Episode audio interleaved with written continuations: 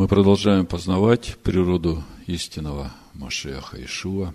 У нас сегодня недельная глава Бехукатай по установлениям моим. И мы сегодня заканчиваем чтение третьей книги Маше Вайкра. Книга особенная. Она предназначена для священников. И по сути это наша главная книга. Потому что Машех Иешуа нас готовит быть священниками своему Отцу. И главный вопрос, как всегда, чему Всевышний хочет нас научить через эту недельную главу. Что Он хочет нам сказать сегодня и сейчас? Какова главная мысль Его обращения к нам?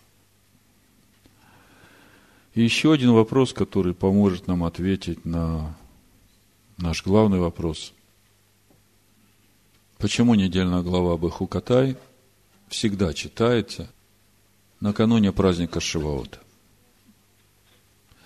Даже в то время, когда Тору читали не за один год, как сейчас мы прочитываем, а в течение трех лет, тем не менее, перед каждым праздником Шавуот читали недельную главу Бехукатай. Вопрос. Почему? Я смотрел э, комментарии, многие иудейские мудрецы связывают это с теми 49 э, видами наказаний, которые приходят в жизнь народа за непослушание, с 49 днями счета Амера, счета очищения народа Всевышнего. Так ли это? Что за всем этим стоит? О чем это все нам говорит? Когда читаешь нашу главу Бахукатай, на первый взгляд такое ощущение, что собраны разные темы, которые совсем не связаны друг с другом. 26 глава книги Вайкра говорит о благословениях, если ты будешь соблюдать заповеди, и о наказаниях, если не будешь – а 27 глава начинается с темы обетов, посвящения и заканчивается заповедью о десятинах, которая является святыней Аданая. И когда смотришь на все это содержание, не совсем понятно, что же связывает все эти темы. И как это связано с названием нашей недельной главы Беху Катай. Но мы уже по опыту знаем, если мы увидим вот эту главную мысль, которая связывает все это, мы поймем саму суть послания, то, что Всевышний хочет нам сказать сегодня, через недельную главу Беху Катай, накануне праздника Шивоот. Давайте прочитаем начало нашей главы, чтобы увидеть, о чем же недельная глава. Левит, Вайкра, 26 глава, с 3 стиха. «Если вы будете поступать по уставам моим, и заповеди мои будете хранить и исполнять их, то я дам вам». И дальше идет перечисление всего, что будет дано. И мы говорим что речь идет о благословениях, которые придут в жизнь человека. Казалось бы, все понятно. Человек соблюдает заповеди Всевышнего, и за это Всевышний его благословляет. Читаем дальше. Если не послушаете, это 14 стих. Если же не послушаете меня и не будете исполнять всех заповедей сих, и если презрите мои постановления если душа ваша возмущается моими законами. Так что вы не будете исполнять всех заповедей моих, нарушив завет мой. То и я поступлю с вами так. И дальше идет перечисление того, как поступит Всевышний с тем, кто, войдя с ним в завет, будет нарушать этот завет. И когда мы все это читаем, мы начинаем понимать, что для человека гораздо лучше, если он будет хранить завет и соблюдать заповеди Всевышнего, исполнять их. Вы согласны со мной? Так? Другими словами, наш главный приоритет, наша главная цель – хранить и соблюдать заповеди Всевышнего. Так? Вы согласны со мной, да? Вот здесь и начинается проблема.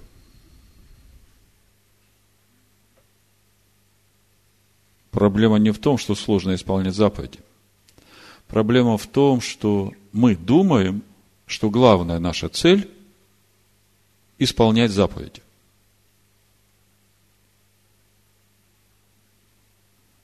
То есть, когда мы начинаем так думать и ставим своим главным приоритетом, главной целью исполнение заповедей, это может стать, может стать большим препятствием на пути познания Всевышнего. Почему я так говорю? Потому что все заповеди, повеления и уставы, которые даны в Торе, это не цель. Мы только что с вами согласились, вы согласились, я нет. Вы сказали, что главная цель наша – соблюдать заповеди повеления. А я хочу вам сказать, что это не цель. Все заповеди, повеления и уставы – это не наша главная цель. Это тот главный инструмент, который дал нам Всевышний для достижения главной цели. А какая главная цель?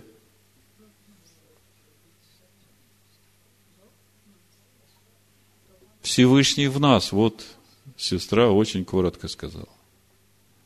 Вы чувствуете разницу? Заповедь – это то, что обуздывает нашу человеческую душу. Вот когда мы детям что-то говорим делать, мы как бы заповедуем им. Вот делать надо вот так. Вот так делать не надо. И эта заповедь, и эта заповедь, она обуздывает ребенка. Но цель, чтобы этот ребенок вырос человеком с большой буквы. Другими словами, главная цель верующего – дать место в себе Всевышнему. И Всевышний дает нам свое слово, свои заповеди, повеления, уставы, которые помогут нам обуздать нашу душу и сотворить для Него обитель в нашей душе. Помните, мы читали в притчах 29 главе, 18 стихе написано – без откровения свыше народ не обуздан, а соблюдающий Тору блажен. Откуда приходит блаженство? От того, что человек э, всеми силами напрягается, чтобы, не дай Бог, что-то не исполнить. Или же блаженство приходит от того, что человек в радости живет в законах Всевышнего и блаженство от самого Всевышнего, живущего в человеке. Приведу два места Писания, чтобы вы увидели, что я хочу сказать. Первое место Писания – это послание римлянам, 10 глава, с первого стиха. Братья, желание моего сердца и молитва моя к всесильному об Израиле во спасение. Ибо свидетельствую им, что имеют ревность по Всевышним, но не по рассуждению. Наша тема. Ибо не разумея праведности Всевышнего и усиливаясь поставить собственную праведность, они не покорились праведности Всевышнего. А вы можете различить, где праведность Всевышнего – а где собственная праведность?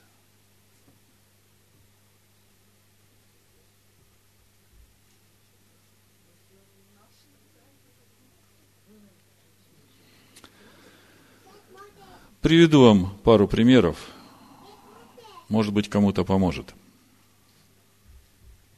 Вот, например, конечно, не дай, не дай Бог, да, чтобы так думать, но вот человек рассуждает. Я так рад, что я нашел общину Бейт-Шалом. Здесь правильно учат. А вот те пастора, откуда я пришел, они учат неправильно. Они идут в погибель. И складывается такое впечатление, что этому человеку совершенно безразлична судьба тех людей, кого он знал, с кем он дружил, откуда он вышел. Ему главное, что он идет правильным путем. Скажите, это можно назвать праведностью Всевышнего? Очень далеко от праведности Всевышнего.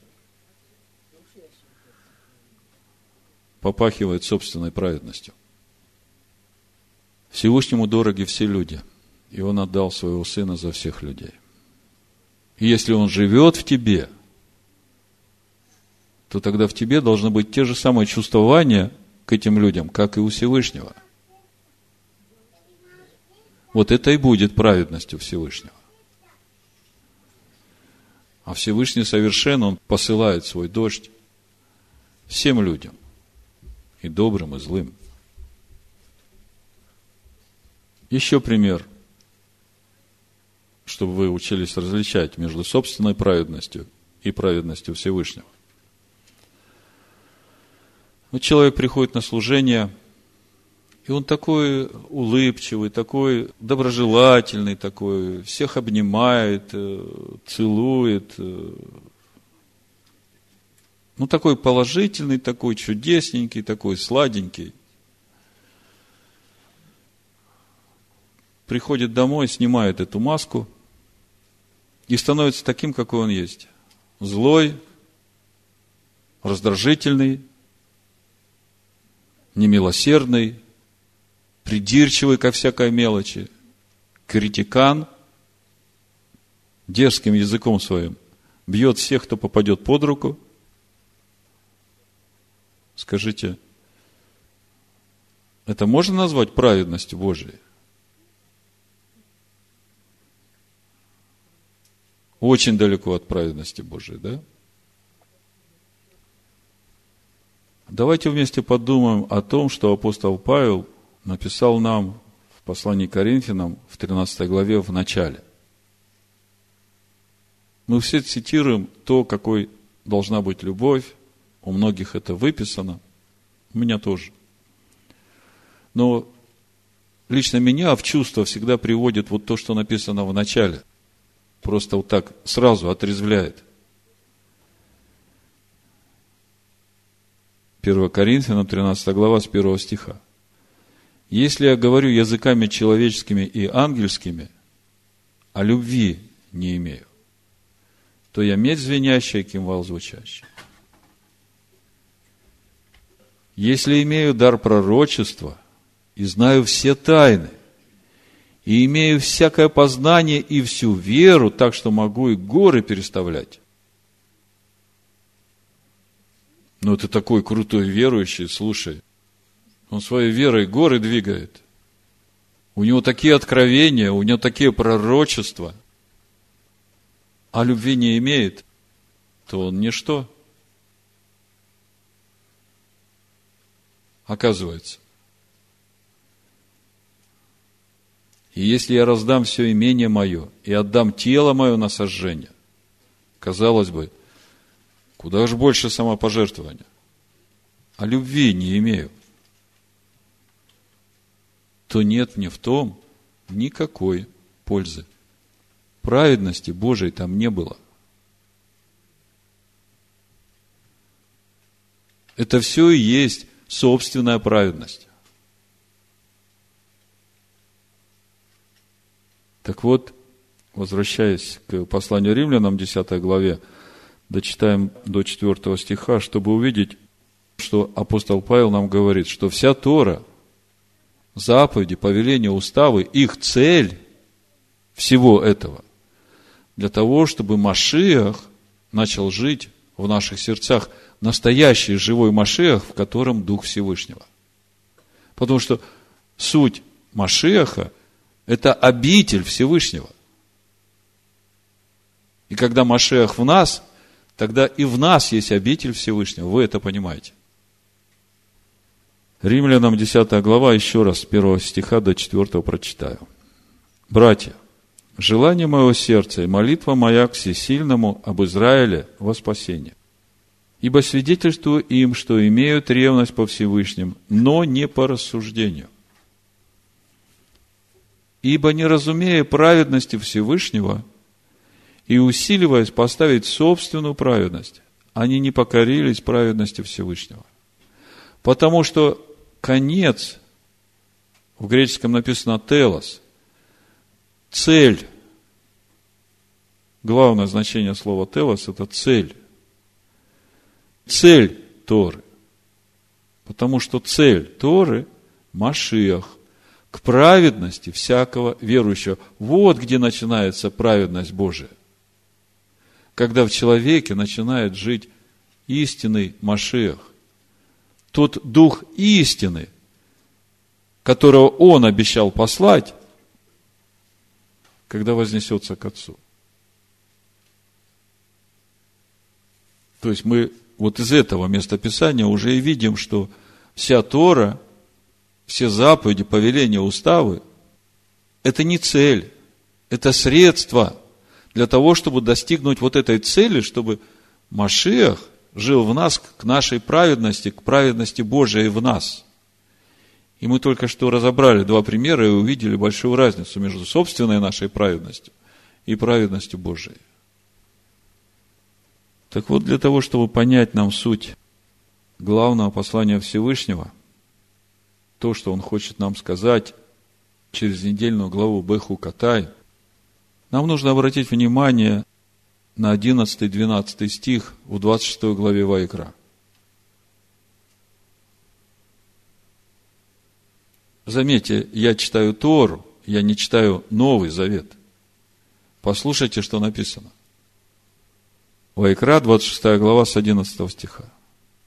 «И поставлю жилище мое среди вас, Бетохем, внутри вас, и душа моя не возгнушается вами, и буду ходить среди вас, опять стоит слово бетохем, внутри вас, и буду вашим всесильным, а вы будете моим народом. Вы только вслушайтесь, это Тора. Жилище внутри нас, ходить будет внутри нас, будет нашим всесильным. О чем это говорит? перед этим как раз мы читали о всех благословениях, которые будут приходить в результате того, что мы будем слушать Его заповеди, исполнять все, что Он сказал. И мы все время думали, так вот откуда приходит благословение. От того, что мы будем стараться исполнять Его заповеди. А все оказывается совсем по-другому. Вот здесь ключ к пониманию, откуда приходят благословения. А по сути, это же Новый Завет. Если мы прочитаем Еремию, 31 главу, с 33 стиха, там то же самое говорится. Смотрите. Ну вот завет, который я заключу с Домом Израилевым после тех дней, говорит Адонай. Вложу закон мой во внутренность их, и на сердцах их напишу его, и буду их всесильным, и они будут моим народом. Сравните – то, что мы сейчас читали в 12 стихе 26 главы Вайкра. «И буду ходить среди вас, и буду вашим всесильным, и вы будете моим народом». И э, Еремия, 33 стих, 31 глава. «Вложу закон мой во внутренность их, на сердцах их напишу его, и буду им всесильным, они будут моим народом».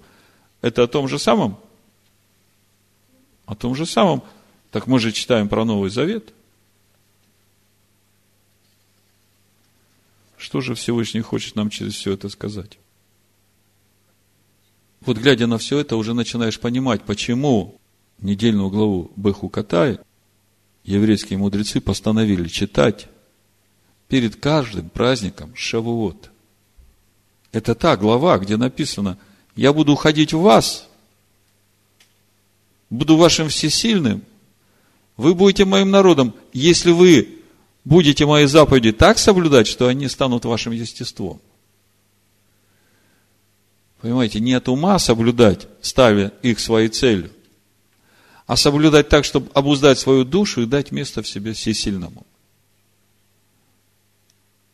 Вот когда я над всем этим размышлял и искал ответ, что же Всевышний хочет нам сказать через эту недельную главу, мне в духе пришла история с домом Авидара Гефянина. И я понял тогда, вот это и есть ответ на все наши вопросы. Это есть вот эта главная цель послания Всевышнего нам сегодня и сейчас.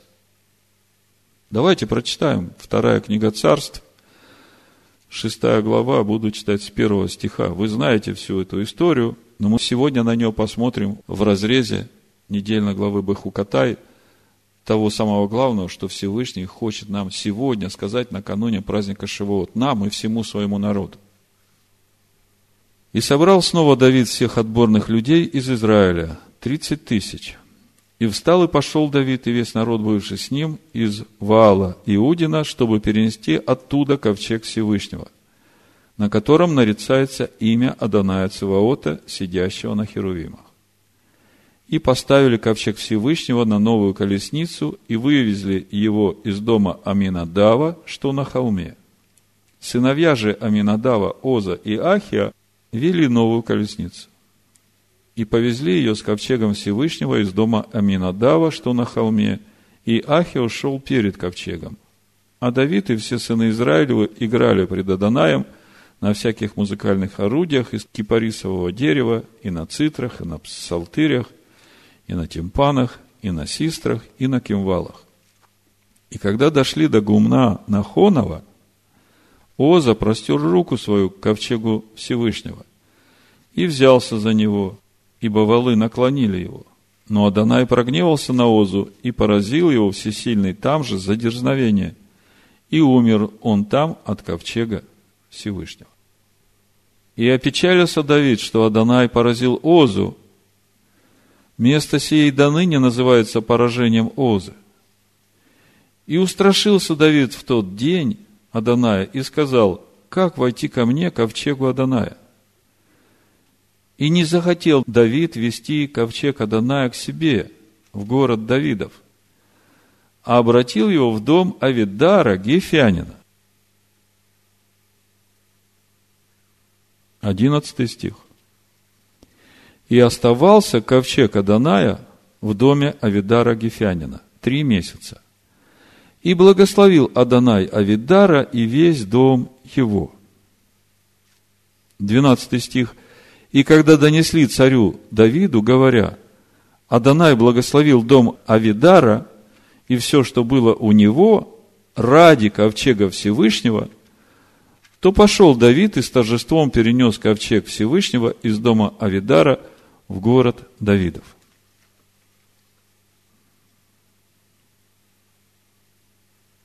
Смотрите, в этой истории как бы две стороны одной медали. Седьмой стих мы читаем, но Адонай прогневался на Озу и поразил его всесильный там, за что? За дерзновение – и умер он там у ковчега Всевышнего. А в чем суть этого дерзновения?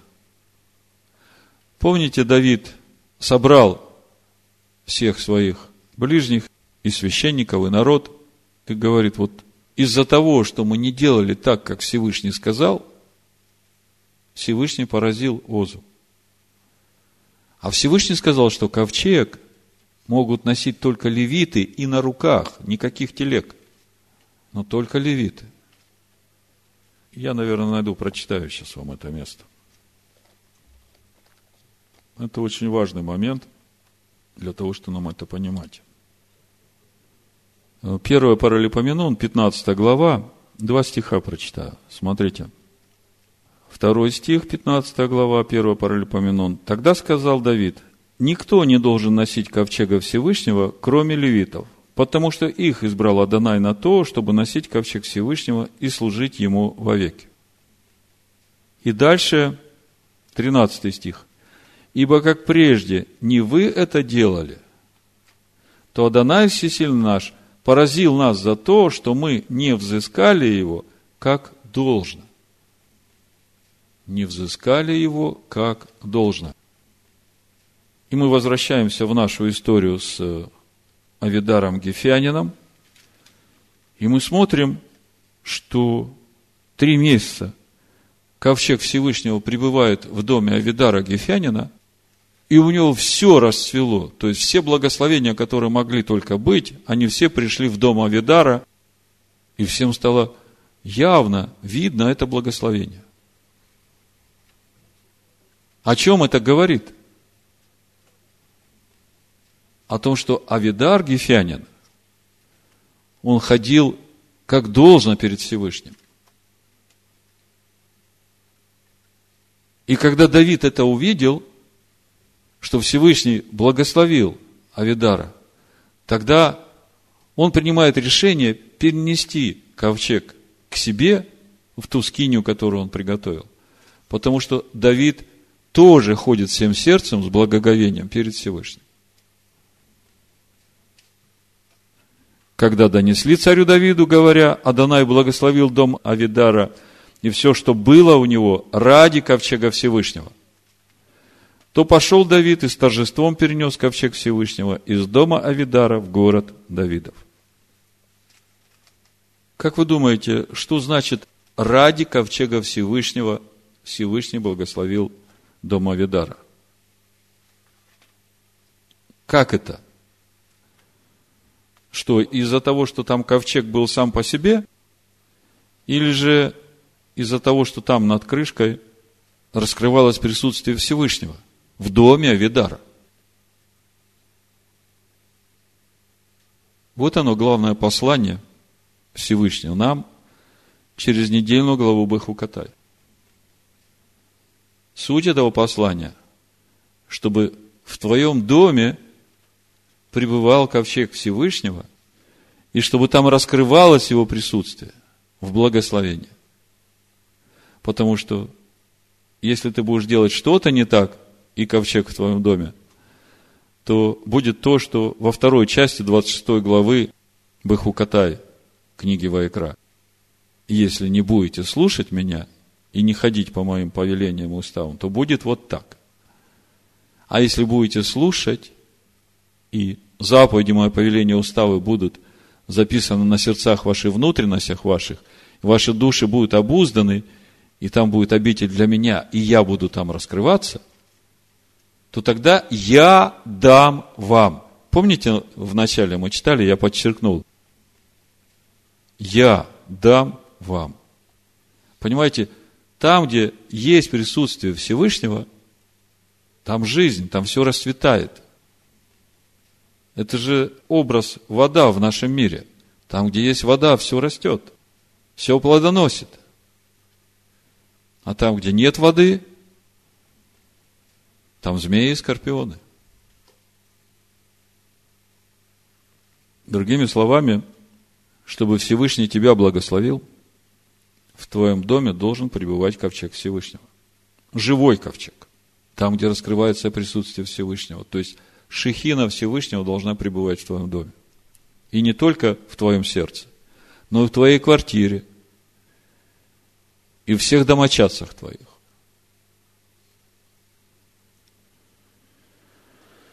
И это наша забота. Это наша ответственность. Я понимаю, что не у всех в домах есть это единство, когда муж и жена вместе поклоняются Всевышнему. Но я хочу вам прочитать о том, что чуть раньше было в пятой главе первой книги царств, когда ковчег Всевышнего по филистимской земле ходил, там, где противники Всевышнего. Это первое царство, пятая глава, с первого стиха. Филистимляне же взяли ковчег Всевышнего и принесли его из Авенезера в Азот. Ох, радость какая у них была, когда они взяли этот ковчег ликовали. И взяли филистимляне ковчег Всевышнего и внесли его в храм Дагона. Это божок их, филистимский. Поставили его подле Дагона. И встали, а затяня рано утром на другой день, и вот Дагон лежит лицом своим к земле перед ковчегом Господним. И взяли они Дагона, и опять поставили его на свое место. И встали они поутру на следующий день, и вот Дагон лежит ниц на земле перед ковчегом Аданая.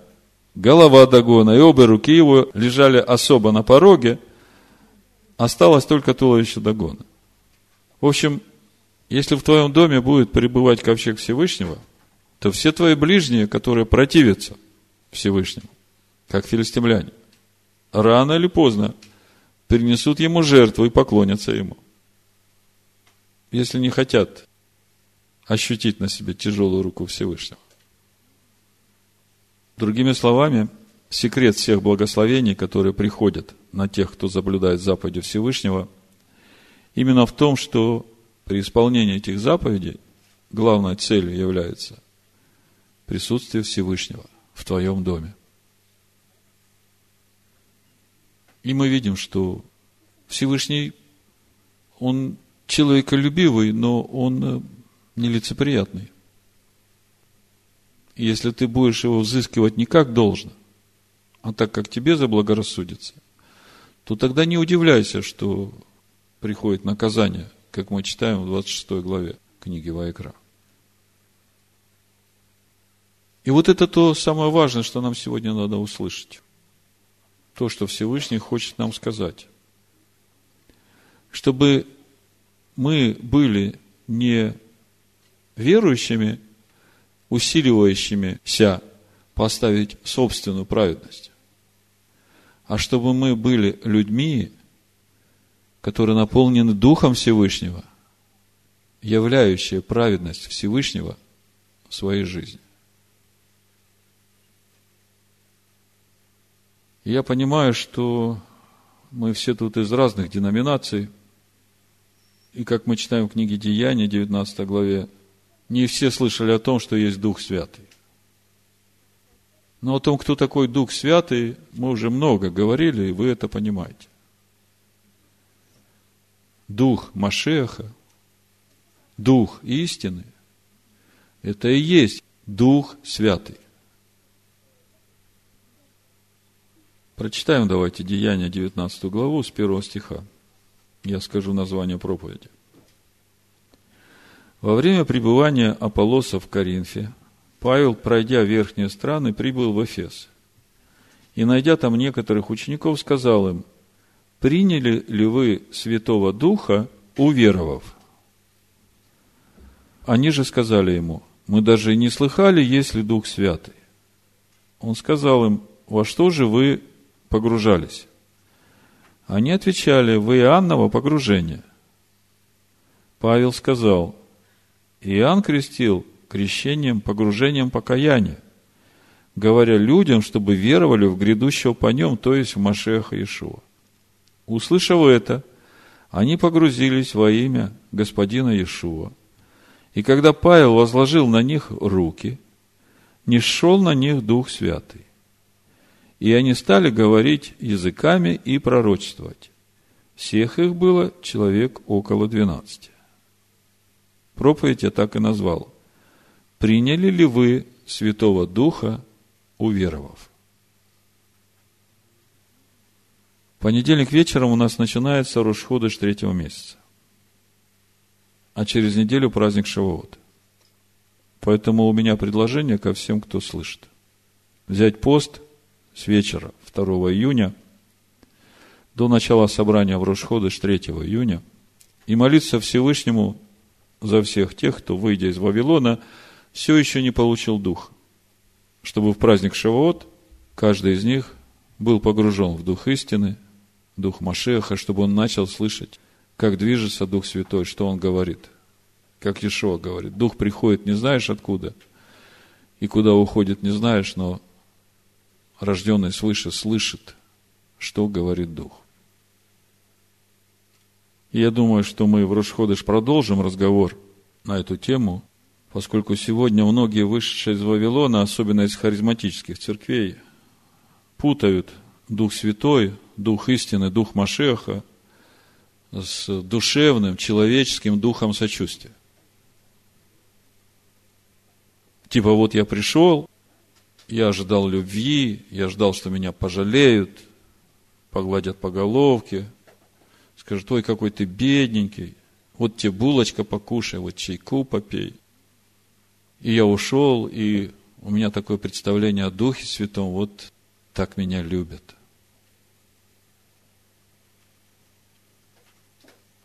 И когда человек не встречает или не получает того, что он ожидает вот для своей души, типа поплакаться с ним, пожалеть его, он тогда говорит, у вас нет духа. Послушайте, в премудростях Соломона, в первой главе, 4 стиха написано, в лукавую душу не войдет премудрость и не будет обитать в теле, порабощенном греху. Ибо святый дух премудрости, скажите, а кто это есть святый дух премудрости? Дух Машеха, амен. Вы это видите? Вы это понимаете? Когда мы говорим о Святом Духе, мы говорим о Духе премудрости. Помните пророка Исаию? Полнота Духа Всевышнего – Дух премудрости, разума, совета, крепости, ведения, благочестия и центральная ведь – Дух любви. И это все полнота Духа Машеха, в котором живет Всевышний. Вот он какой Дух. И он в лукавую душу не войдет, и в теле, порабощенном греху, он жить не будет. А мы сегодня говорим о благословениях, мы сегодня говорим, что наша главная задача позаботиться о том, чтобы ковчег пребывал в нашем доме. И чтобы он пребывал в нашем доме в благословении, а не в наказании. Ибо Святый Дух премудрости удалится от лукавства и уклонится от неразумных умствований и устыдится приближающейся неправды. человеколюбивый дух премудрость, но не оставит безнаказанным богохульствующего устами. Потому что Всевышний есть свидетель внутренних чувств его и истинный зритель сердца его и слышатель языка его. То есть мы видим, что с духом Машеха шутить опасно. лукавить вообще не полезно. Лучше просто сразу прийти и сказать, отче, вы меня Машеха Ишу, я вот, вот здесь и здесь и здесь, ты же видишь, ты же знаешь. Помоги мне с этим справиться, я сам не могу. Но оставайся в истине, в простоте. И Всевышний тебе поможет. Делай то, что ты можешь, уповая на Него. Но твоя главная цель все время ходить с вот этим смиренным, сокрушенным сердцем перед Всевышним Его Словом. Потому что вода течет туда, где нищий дух, где сокрушенное сердце. И тогда ковчег в тебе будет живой, и благословение будет возрастать. В общем, мы уже увидели суть главного послания Всевышнего через недельную главу Бахукатая. Нам осталось увидеть, как связаны вот с этой главной мыслью вот те заповеди, которые мы читаем дальше в 27 главе. Как это все объединяется вот этим откровением, этим главным посланием Всевышнего к нам, чтобы мы заботились о том, чтобы Всевышнему пребывать в нас. 27 глава книги Ваикра начинается с обета посвятить душу Всевышнему. И несколько лет назад мы разбирали эту главу. Я прочитаю первый стих. «И сказала Данай Маше, говоря, объяви сынам Израилевым и скажи им, если кто дает обед посвятить душу Адонаю по оценке твоей. И дальше там перечисляется, какая оценка. И вот тогда, когда мы разбирали эту главу несколько лет назад, в Торе Санчина, в комментариях мы читали, что это посвящение человек делает, когда обращается ко Всевышнему с просьбой о помощи. И этот человек принимает на себя обед принести указанную в Торе сумму в качестве посвящения этой души Всевышнему. И это можно делать за себя или за одного из членов своей семьи, не дальше. И мы увидели там, что главная причина перемен в жизни человека, которого посвятили Всевышнему, в том, что у этого человека, у души этого человека поменялся владелец. Раньше он принадлежал сам себе. А теперь, после того, как его душу посвятили Всевышнему, господином его души стал Всевышний. А там, где Всевышний господствует, там всегда устройство. Там благословение во всем. И это как раз та же самая тема, то, что мы увидели, разбирая 26 главу.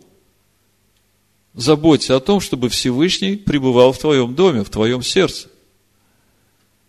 Потому что все благословения – это уже следствие присутствия Всевышнего в твоем доме. И здесь та же самая тема и дальше. Все об этом же, когда речь идет о посвящении, речь идет о том, что ты объявляешь Всевышнего господином того, что ты посвящаешь. И заканчивается наша глава э, десятинами. Прочитаю 27 глава с 32 стиха. И здесь тот же самый принцип – Вайкра, 27 глава, с 32 стиха. «И всякую десятину из крупного и мелкого скота, из всего, что проходит под жезлом, десятое, должно посвящать Адонаю». То есть, все, что проходит через твои врата под жезлом, в дом твой, десятую часть от этого надо посвящать Всевышнему. Зачем? Не должен разбирать, хорошее ли то или худое, и не должен заменять его. Если же кто заменит его, то и само оно, и замен его будет святынею и не может быть выкуплено. Вот заповеди, которые заповедал Адонай Маше для сынов Израилевых на горе Синай. Когда мы отделяем Всевышнему десятую часть от всего, что входит в наш дом, что проходит под жезлом, десятое, то тем самым мы свидетельствуем Всевышнему, что Он является господином всего, что мы имеем. И тогда на всем, что у нас осталось, его благословение, потому что Он господин всего. Мы объявили Его господином всего. Тогда у тебя ничего не пропадет, никто у тебя не украдет, и все, что у тебя есть, оно еще даст приплод. Понимаете, мы даем свидетельство Всевышнему, что Он господин. Он господин нашей жизни, Он господин всего, что у нас есть. Даже когда шаббат мы встречаем, мы делаем кидуш.